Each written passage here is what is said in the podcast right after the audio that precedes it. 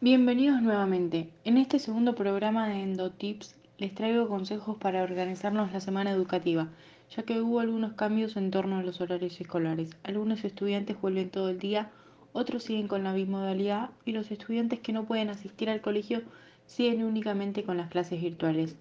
Y además de los consejos, a un estudiante con cada particularidad le vamos a hacer una mini entrevista para saber cómo se manejan con estos cambios.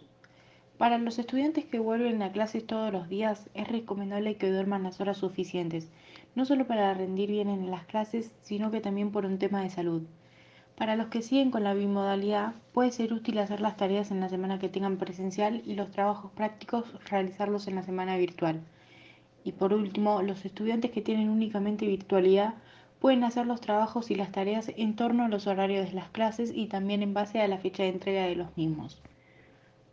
Vamos a empezar con las entrevistas con una alumna que está cursando de manera bimodalidad.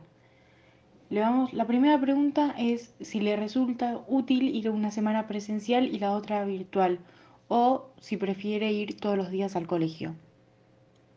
A mí por el momento me parece más fácil y práctico ir una semana presencial y otra virtual, ya que tenés más tiempo para acomodarte y organizarte con las materias y tu vida personal. ¿Te resultan útiles las clases virtuales?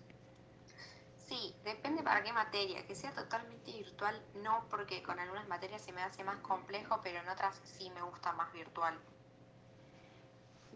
Después seguimos con una alumna que tiene solamente clases virtuales y le preguntamos cómo es estudiar en la virtualidad. Para mí, estudiar en la virtualidad está bueno, pero como todo tiene sus pros y sus contras. A ver, estudiar en la virtualidad está bueno. Yo personalmente puedo organizar horarios, mis cosas eh, y mis tiempos, pero la vez tiene sus cosas un poco como unas desventajas. Para mí son, por ejemplo, tal vez que tendría la posibilidad de hacer cosas grupales o con amigas, compañeros, y tal vez si estoy en, en el colegio lo podría hacer. Ahora, estando virtual, tengo que adaptarme tal vez un poco todo sola y eso un poco es como bajón, porque cuando uno hace algo acompañado tiene, le divierte más o está más copado. Y después le preguntamos si prefiere ir presencial al colegio o tener clases virtuales.